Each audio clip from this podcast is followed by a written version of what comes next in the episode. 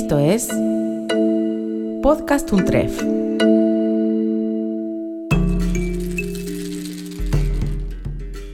Mediante el trabajo, ha sido como la mujer ha podido franquear la distancia que la separa del hombre.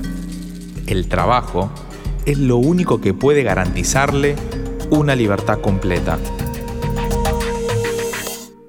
Simón de Beauvoir.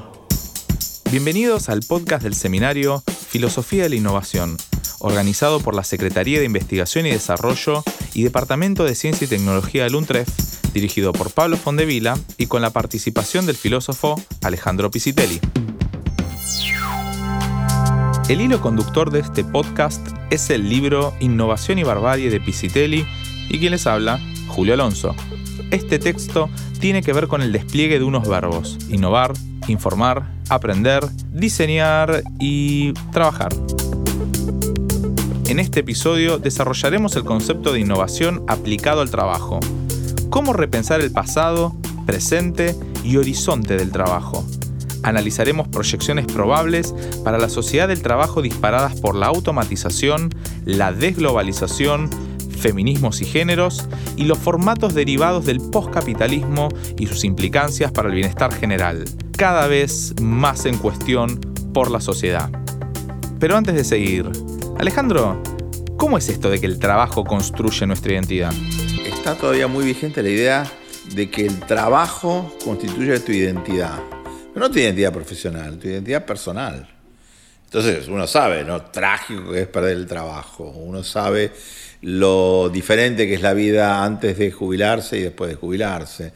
Y es tan fuerte la, inercia, lo que, sería la ontología laboral, la ontología del trabajo, que nos parecía muy interesante preguntarnos, ¿no? Frente a algo que es inesperado, como es la amenaza de que desaparezcan los trabajos. Parafraseando Humberto Eco, las perspectivas sobre el mundo del trabajo van desde los apocalípticos a los integrados.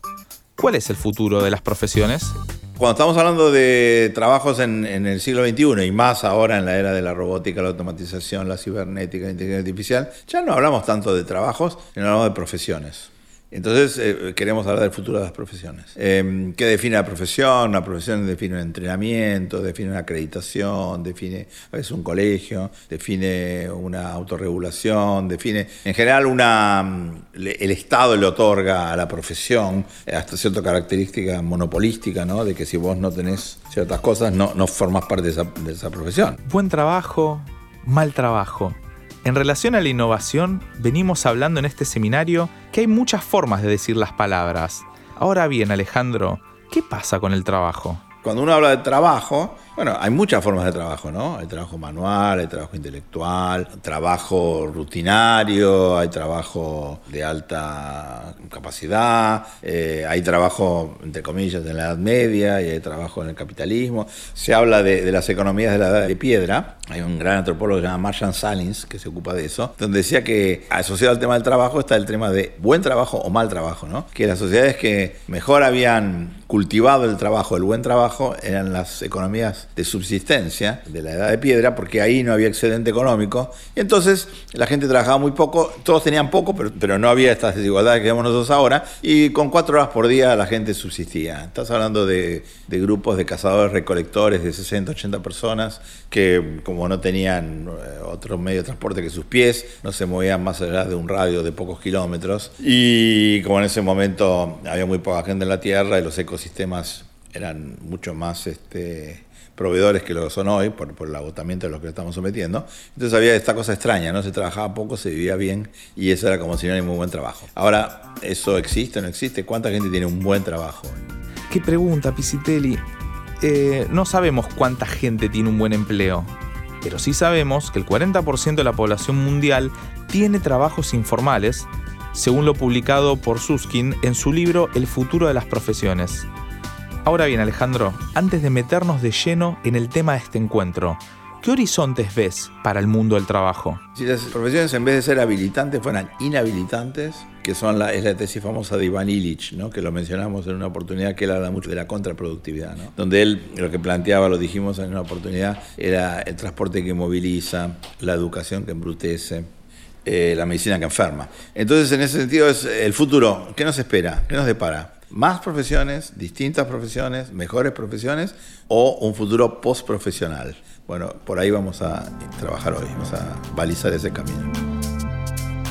Cuando diseñamos el encuentro sobre el trabajo, rememoramos una frase de Jeff Bezos, el CEO de Amazon, el cual dice que las personas en general le consultan sobre qué va a cambiar en los próximos 10 años sobre el mundo del trabajo.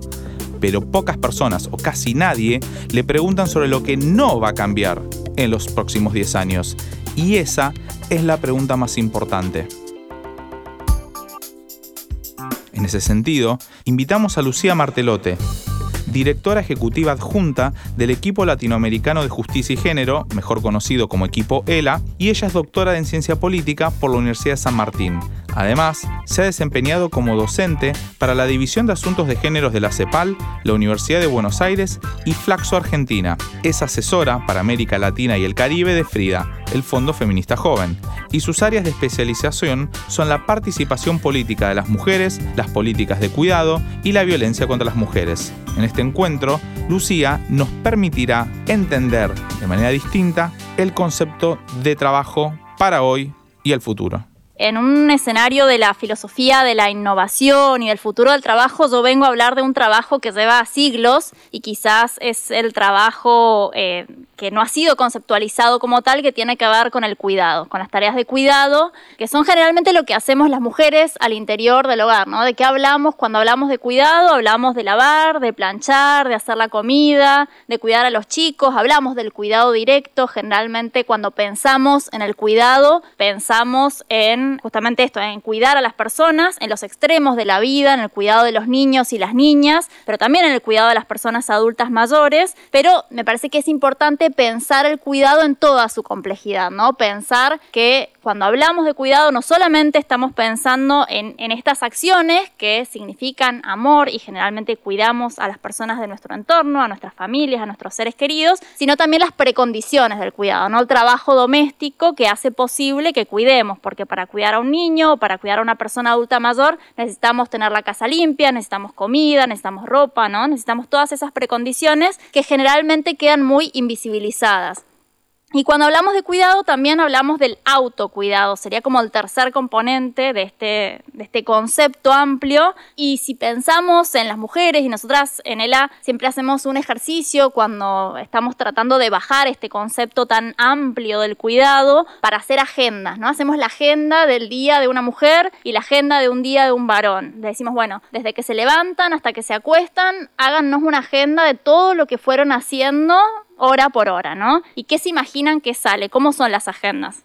Bastante abultadas, ¿no? Lo que nos pasa muchas veces cuando hablamos del concepto de cuidado, que parece algo así tan majestuoso y tan difícil de entender, cuando lo ven plasmados en esas agendas no pueden creer que sus días sean tan largos, ¿no? Hay mujeres que ponen que empiezan su día a las 3 de la mañana cuando el nene está enfermo, cuando hay que cambiarlo y muchas veces termina ese día después a las 12 de la noche, ¿no? Después de hacer las tareas, de hacer la comida, dejar todo listo para el día siguiente. Entonces es muy interesante cuando hablamos del cuidado, qué lugar queda para el autocuidado, ¿no? Ese tiempo de ocio, de tiempo libre, de disfrute que generalmente las mujeres no tenemos. Entonces, lo que yo les vengo a plantear en el día de hoy es justamente que repensemos esto creo que uno de los grandes aportes que ha hecho la economía feminista en los últimos 30, 40 años tiene que ver justamente con esto, ¿no? Con reconocer que esas tareas que generalmente hacemos las mujeres al interior de nuestro hogar y por el cual no tenemos un salario, lo que pasa con las tareas de cuidado es que cuando las hacemos en otra casa, nos lo remuneran, ¿no? Trabajo doméstico, si trabajamos en otra casa, tenemos un salario por eso. Pero cuando lo hacemos en nuestra propia casa, está invisibilizado. Lo mismo pasa con la comida. Si hacemos la comida en casa, nadie nos lo paga, pero si, vamos a un restaurante, lo pagamos, o si pedimos un delivery, lo pagamos, ¿no? O la tintorería, con todos los servicios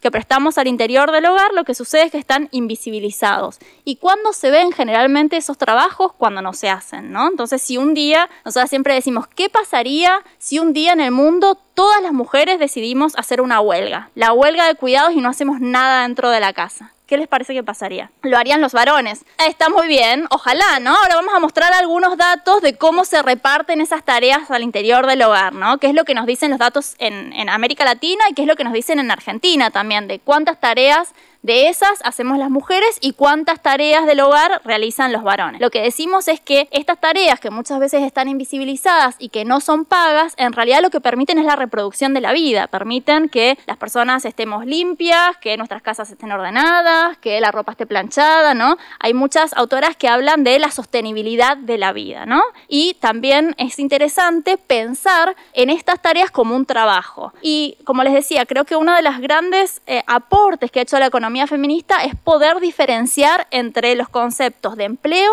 y de trabajo. Y, y reconocer que estas tareas que hacemos son un trabajo porque significan tiempo, significan esfuerzos y significan competencias. Entonces hay varios países de la región que han avanzado, y acá traigo algunos ejemplos, para mostrar el valor económico que tienen, ¿no? A través de las encuestas de uso del tiempo y después de las cuentas satélites, varios países, varios países europeos como España, también en Alemania hay ejercicios, hay ejercicios en Australia, en Nueva Zelanda, pero también varios países latinoamericanos como Chile, Uruguay o México, lo que han hecho es a través de las cuentas satélites medir el valor económico.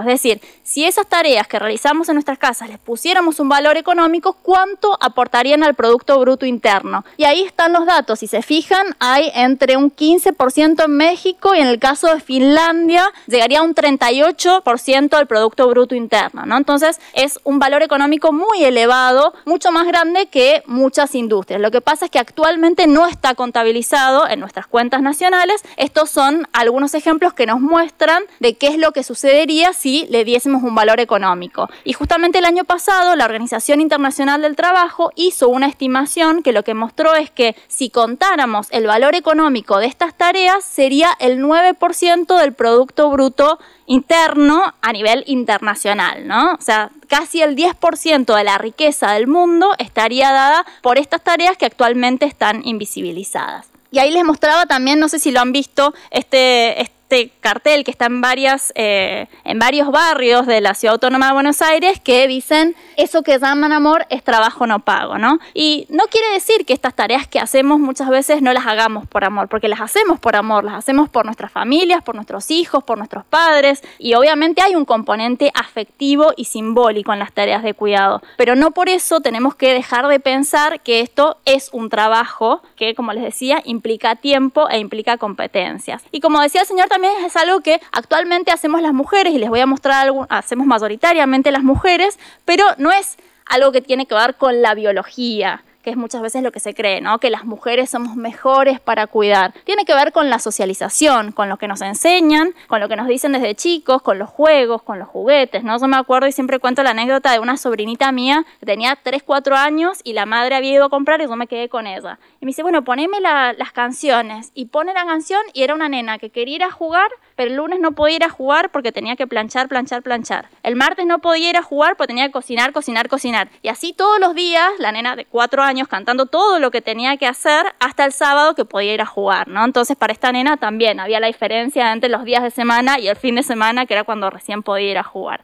Por eso decimos que no tiene que ver con la naturaleza, sino que tiene que ver con la socialización, con los juegos, con los juguetes. Estamos frente a un cambio de paradigma y nosotras también siempre ponemos el ejemplo, no sé si recuerdan, hace un par de años para el Día de la Niñez hubo un anuncio de Carrefour que era con la C, ¿no? La C de campeón y la C de cocinera y generó un revuelo que la publicidad tuvo que ser sacada creo que al segundo día que había sido publicada. Y eso nos habla de un cambio de paradigma. Quizás hace 10, 15 años nos parecía totalmente normal mal pensar en eso. Me parece que estamos frente a un cambio y se están dando algunas transformaciones culturales, pero todavía también estamos con paradigmas antiguos, ¿no? Estamos en una, en una fase de, de inflexión. El diamante del cuidado, que es, este es un concepto que a nosotros nos gusta mucho, que habla justamente de la organización social del cuidado o de cuál sería el ideal, cómo se deberían repartir o cuáles son los actores que deberían intervenir en, las, en estas tareas del cuidado, ¿no? Y tenemos al Estado, al mercado, a las familias y a la comunidad. Si pensamos actualmente en la Argentina y en América Latina y pensamos en estos cuatro actores principales, ¿quiénes dirían en quiénes recaen las tareas de cuidado principalmente?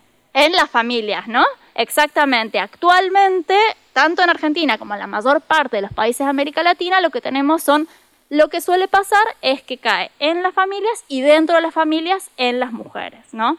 Como algo privado, como algo que deberían resolver las familias. Y dentro de las familias, las mujeres, ¿no? También por esto de la socialización, no porque las mujeres seamos mejores cuidadoras, sino porque socialmente se nos ha enseñado que es un rol que debemos cumplir las mujeres, pero lo que dice Razabi lo que nosotras también creemos es que si pensamos el cuidado como un derecho de todas las personas, todas las personas tenemos derecho a ser cuidadas y todas las personas hemos recibido cuidado en algún momento de nuestra vida, sobre todo en la niñez, ¿no? Y después cuando somos grandes, pero también damos cuidados. Entonces, nosotros lo enunciamos como un derecho. Todas las personas deberíamos tener derecho a ser cuidadas. La contracara de esto es que el, el, cuidado debería ser una responsabilidad social colectiva. No debería ser una responsabilidad de las familias y dentro de las familias de las mujeres. El cuidado no es una cuestión de las mujeres. El cuidado es una cuestión que tiene que ver con los derechos, con la sostenibilidad de la vida. Esto que decíamos. Por eso es tan importante pensar en cómo hacemos para reorganizar la forma en que hoy se, se, organiza el cuidado para que no recaiga sobre las familias. ¿Y por qué decimos esto? Y la preocupación tiene que ver con la desigualdad, y no solamente con la desigualdad de género, que es lo que se da al interior de la familia, sino también con la desigualdad socioeconómica.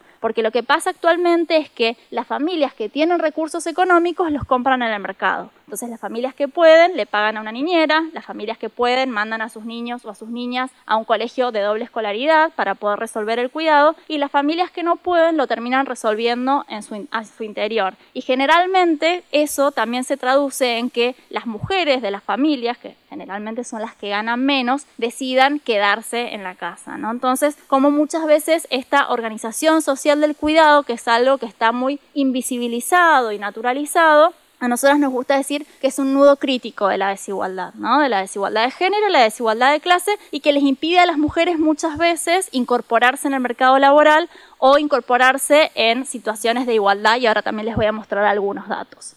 Entonces, ¿por qué digo esto que es familiarista y que está puesto en las mujeres? No es que nosotras lo creamos o que tengamos una idea acerca de esto, sino que es lo que nos muestran los datos en la Argentina. Las encuestas de uso del tiempo, que son las herramientas que nos permiten ver cómo organizamos nuestro día mujeres y varones, nos muestran justamente esto, ¿no? Que en la Argentina generalmente somos las mujeres quienes más tiempo les dedicamos. Entonces ahí hay como tres indicadores que nos parece importante tener en cuenta, que es la tasa de actividad. No tenemos una encuesta como en otros países, sino un módulo que el INDEC agregó en la encuesta anual de, de, hogares urbanos del año 2013, en el que había algunas preguntas específicas sobre el uso del tiempo, sobre cómo usaban el tiempo mujeres y varones. Y entonces, la tasa de actividad lo que nos dice es que en Argentina 9 de cada 10 mujeres, el 88 creo que es 88,9% de las mujeres dijeron que en el día anterior le habían dedicado al menos una hora a las tareas de cuidado, frente a 6 de cada 10 varones. Entonces ahí vemos que hay muchas más mujeres que dicen dedicarse a este tipo de tareas con respecto a los varones, pero después también está las horas que le dedicamos y ahí se, va, se da una de las mayores diferencias. En promedio, las argentinas le dedicamos a las tareas de cuidado 6,4 horas. Es decir, si lo pensamos en lo que es una jornada laboral, las mujeres hemos ganado mucho porque a lo largo de los últimos años nos hemos incorporado al mercado laboral. Entonces hemos ganado ese terreno. Salimos de lo privado a lo público. ¿Cuál ha sido el problema? Que no logramos que en lo privado se distribuyan igualitariamente las tareas. Entonces, cuando se habla de esa metáfora de la doble jornada, nos referimos a esto, que las mujeres salimos y trabajamos 8 horas, pero después volvemos a casa y tenemos 6,4 horas más de trabajo doméstico, frente a 3,4 horas de los varones, ¿no? Entonces, ahí se ve una de las grandes desigualdades y por eso también se explica que a las mujeres nos cueste más incorporarnos al mercado laboral, ¿no? Las tasas de actividad entre varones y mujeres todavía hay más de 20 puntos de diferencia y sobre todo se nota en la maternidad, ¿no? Las mujeres cuando somos madres, hay también varios estudios que hablan de esto, de la penalización a la maternidad y vemos que las mujeres como yo, que no tenemos hijos, hay una tasa de actividad del 54%. Cuando las mujeres tienen un hijo, baja a un 39%. Y cuando tienen más de un hijo, baja todavía a menos del 35%. ¿no? Entonces ahí vemos la relación directa que hay entre estas tareas de cuidado y sobre todo el cuidado de niños y niñas pequeñas y las posibilidades que tenemos de incorporarnos en el mercado laboral. Por eso nos parece un nudo tan importante a tener en cuenta el tiempo total eh, de trabajo, que es cuando sumamos entonces el trabajo que le dedicamos al mercado y el trabajo que le dedicamos a las tareas de cuidado, vemos que las mujeres tenemos jornadas laborales que son más largas. Y ahí hay un dato interesante que es hay una autora española que se llama María de los Ángeles Durán que habla de la pobreza del tiempo. Entonces, lo que dice esta autora es que las mujeres no solamente tenemos menos recursos, sino que somos pobres de tiempo, ¿no? Muchas veces pensamos en eso, en lo que duran nuestros días o qué es lo que querríamos, querríamos tener tiempo libre, ¿no? Más, más allá del dinero, que nos gustaría tener más recursos, nos gustaría tener más tiempo de ocio, de disfrute, de hacer otro tipo de cuestiones.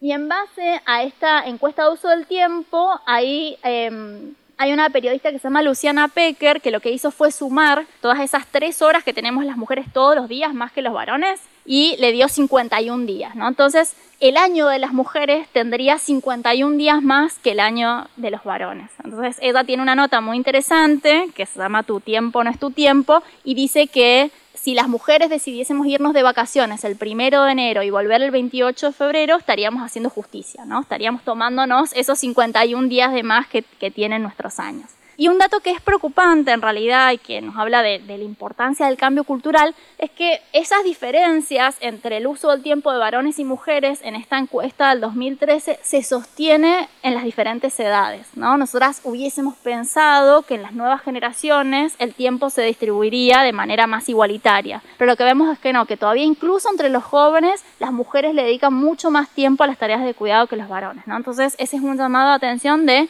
tenemos que seguir trabajando en la prevención y en desarticular los roles y los estereotipos desde la primera infancia, para enseñarles a nuestros niños y a nuestras niñas que estas tareas tienen que ser repartidas de igual manera. Es importante que los varones jueguen con muñecas, que aprendan también, que jueguen a la cocinita y a las, a las cuestiones que también jugamos nosotras las mujeres, para entender que estas tareas domésticas pueden ser repartidas igualitariamente, ¿no? Entonces, que eso tiene que ver con nuevas formas de crianza y de paternidades en las que los varones puedan también tener el derecho a estar con sus hijos y con sus hijas, ¿no? Que muchas veces no tiene que ver con que los varones no quieren hacerse cargo, sino que no pueden hacerse cargo. Si piensan, los que han sido padres en la sala, ¿saben de cuántos días tenemos la licencia por paternidad en la Argentina? Dos días hay regímenes provinciales, los docentes, hay convenios colectivos de trabajo que, que, lo ponen por encima, pero en Argentina la ley de contrato de trabajo de licencia por paternidad tiene dos días, ¿no? Entonces,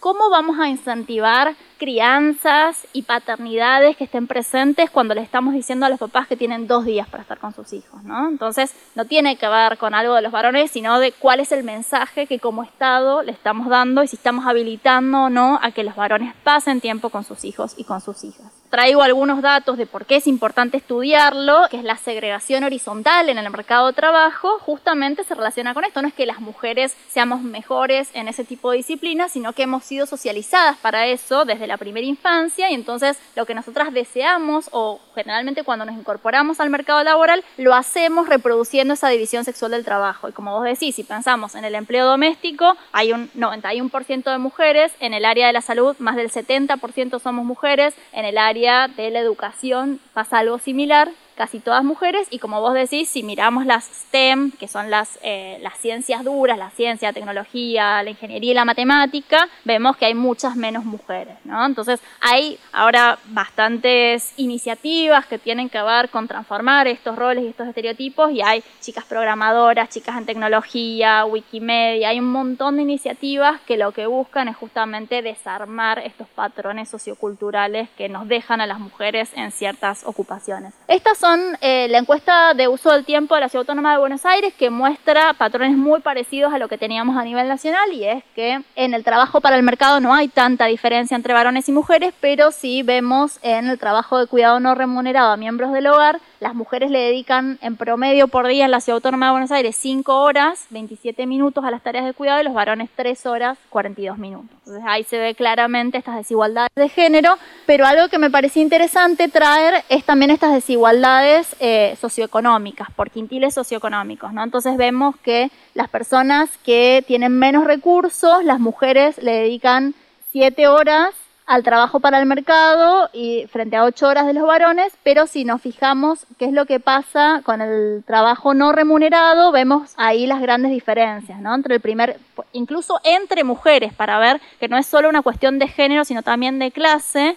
Eh, cuando pensamos en el trabajo no remunerado, las mujeres de clases populares dedican 7 horas por día a las tareas de cuidado y las mujeres del último quintil dedican 3 horas, ¿no? Entonces hay 4 horas de diferencias incluso entre mujeres. Por eso es importante pensar en el cuidado no solamente como un reproductor de desigualdad de género, sino también de desigualdades socioeconómicas un nudo crítico de, la desigualdad que tiene que ver con la autonomía, autonomía económica, con cómo las mujeres nos incorporamos en el mercado laboral. Esto explica que las tasas de actividad de las mujeres sean menores, explica también algunas metáforas que se suelen utilizar para la incorporación en el mercado laboral, para la carrera y el ascenso, como son el suelo pegajoso, que eso se da en las mujeres de, escasos recursos y hace referencia a las dificultades que tenemos para despegarnos de esas ocupaciones más precarias, flexibles, peor pagas. Las escaleras rotas, que son los que se dan en mujeres de clase media que logran incorporarse al mercado laboral, pero ven interrumpidas sus trayectorias cuando son madres, esto que decíamos, cómo va bajando la tasa de actividad cuando las mujeres son madres y muchas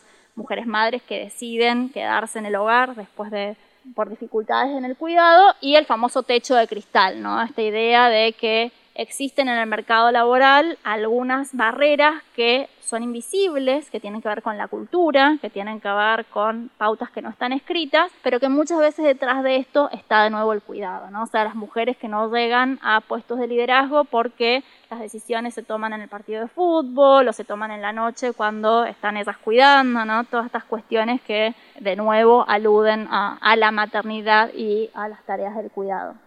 Se relaciona también con la autonomía física y esto nos parece importante porque generalmente eh, si pensamos eh, en la agenda y en las reivindicaciones del movimiento de mujeres, siempre está muy fuerte todo lo que tiene que ver con la violencia contra las mujeres, ¿no? O el ni una menos y los femicidios y todo esto que por lo que venimos saliendo a las calles y movilizándonos hace tiempo, pero hay un vínculo también con la autonomía económica y con las tareas de cuidado, porque si pensamos una de las principales razones por las cuales las mujeres no pueden salir de situaciones violentas tiene que ver con la falta de autonomía económica. Y por último, la autonomía en la toma de decisiones, que es otra de las categorías que toma la Comisión Económica para América Latina y el Caribe, la CEPAL, eh, también hay varios estudios que muestran cómo estas tareas de cuidado nos imposibilitan llegar a posiciones de liderazgo. Después, en Argentina, nosotros tenemos hecho una investigación bastante interesante que se llama Detrás del Número, que es tratando de ver lo que era la ley de cupo, el 30% de las mujeres, hicimos un estudio de las trayectorias laborales y también de las características que tenían nuestras legisladoras y lo comparábamos con los legisladores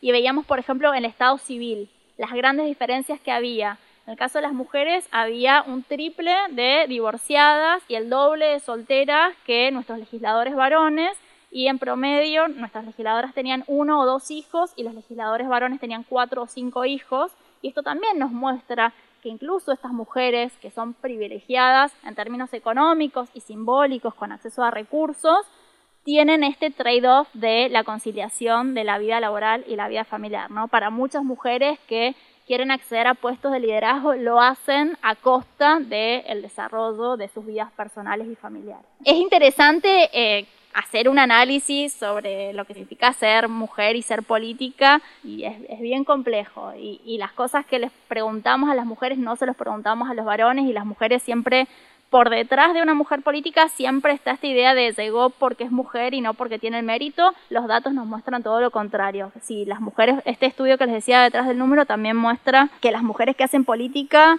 en general tienen mayores credenciales educativas que sus pares varones porque tienen que demostrar que lo pueden hacer, ¿no? A los varones siempre se da por hecho que ellos tienen esa formación, a la mujer se le cuestiona, entonces siempre tenemos que mostrar que tenemos más credenciales educativas. Eh, para ir cerrando un poco los componentes del cuidado, cuando hablábamos de este diamante eh, del cuidado familiarista y cómo hacemos para cambiarlo, ¿qué podríamos hacer para cambiar cómo se organiza hoy el cuidado en la Argentina?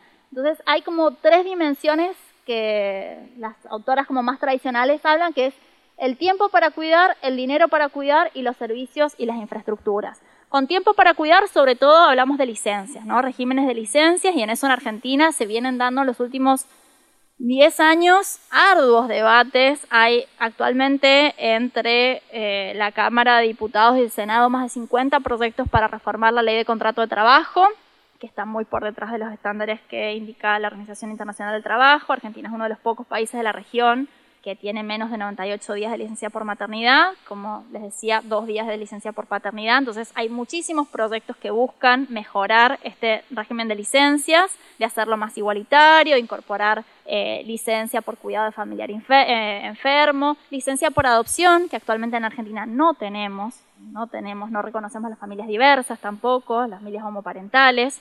Entonces, el tiempo para cuidar está en debate y esperemos que eh, más pronto que tarde se cambie eh, para adaptarnos a las nuevas formas de familia. Pero también es interesante pensar en el tiempo, no solamente las licencias, sino, por ejemplo, esto que decíamos de las eh, escuelas de doble jornada. Son pocas las escuelas de doble jornada y es muy difícil para las familias poder compatibilizar los horarios laborales con los horarios escolares. Ese es un gran tema que todavía tenemos pendiente.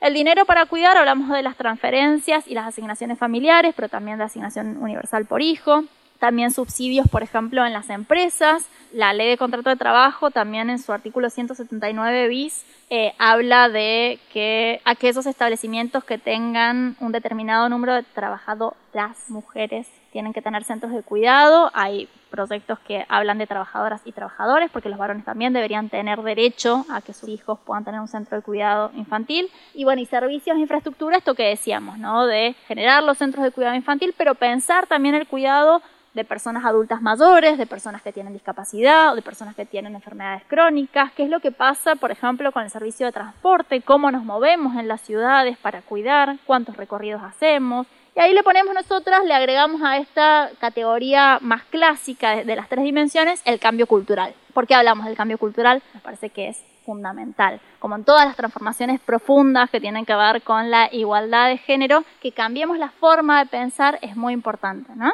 Nosotras en el 2011 hicimos una encuesta que le preguntábamos a las familias que tenían chicos o niñas o niños menores de 3 años que no estaban escolarizados, ¿por qué no estaban escolarizados? Porque nosotros también sabemos que hay un fuerte déficit de servicios.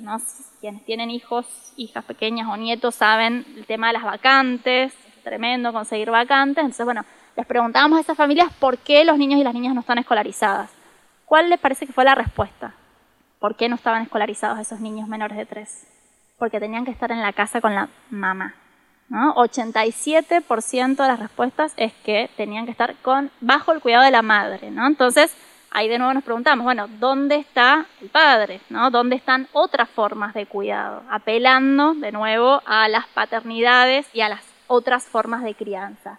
A raíz de todo esto, desde ELA siempre nos parece importante apelar a estas transformaciones y el año pasado, junto con una empresa de publicidad que se llama Avas, hicimos esta campaña que lo que era por más días de licencia para los varones y lo que hicimos fue imprimir unos stickers con esa forma eh, y repartimos en muchos lugares públicos para que la gente pegara al lado de los asientos reservados que hay en el transporte público, que es la figura de una persona adulta mayor de una embarazada y de una persona con discapacidad, al lado un varón con su bebé, ¿no? Para que los varones que fueran con sus bebés también tuviesen su espacio reservado en el transporte público los países nórdicos con los que siempre nos comparamos, ¿no? Las licencias por paternidad son bastante extendidas, pero no sin dificultades. Hay diferentes fórmulas, por ejemplo, en Alemania hay una que es use it or lose it.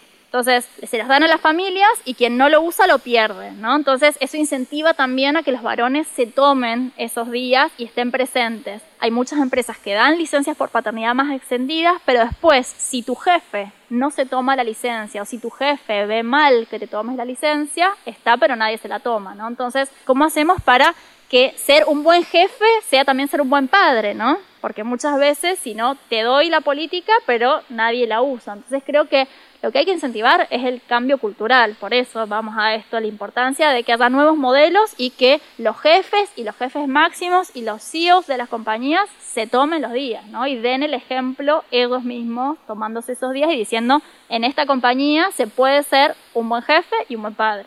Y un videito traje para compartir en relación al cambio cultural Sí, no, eso es una intervención que hicimos, como vieron en la Feria del Libro, eh, que lo llamamos una suelta de niños y de niñas, eh, y justamente tenía que, ver con esto, ¿no? Con visibilizar y poner en, en discusión que esos niños y esas niñas que generalmente están cuidados al interior de sus hogares, eso significa un trabajo, hay alguien que está detrás de eso, generalmente no se paga pero que eso permite que estemos disfrutando de otros espacios, que estemos haciendo otras cosas, ¿no? Entonces, bueno, soltar a niños en lugares poco tradicionales tiene que ver con poner esta agenda, visibilizarla y decir, bueno, hay que hacer algo con, con esto, ¿no?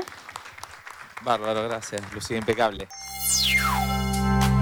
Lucía Martelote hablando de su tarea en el equipo latinoamericano de justicia y género y los desafíos del mundo del trabajo para las mujeres. Ahora sí, llegó el momento de jugar.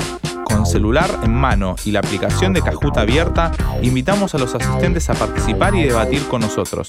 Les recordamos que Kahoot es una aplicación muy sencilla que pueden descargar en sus celulares para generar opinión entre los asistentes o hacer alguna interacción con preguntas y respuestas. Las instituciones no crean buen trabajo, sino trabajadores desalentados. Nuestro reemplazo total por las máquinas es inevitable. Aprender a programar salvará tu trabajo.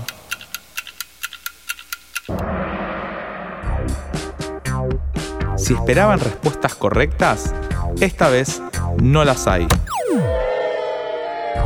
Pero los invitamos a debatir con nosotros qué es lo que creen que va a pasar con el futuro del trabajo.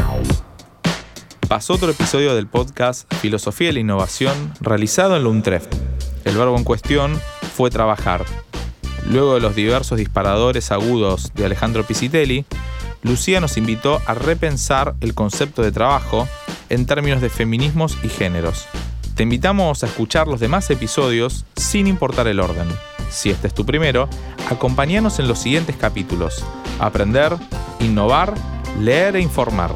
Si nos venís haciendo el aguante desde el panóptico de Foucault, te esperamos en el próximo, cualquiera que sea, y que la fuerza los acompañe. Suscríbete para no perderte ningún episodio. Estamos en Spotify, Apple Podcast, Google Podcast y en tu reproductor favorito. Seguí escuchando Podcast Untref.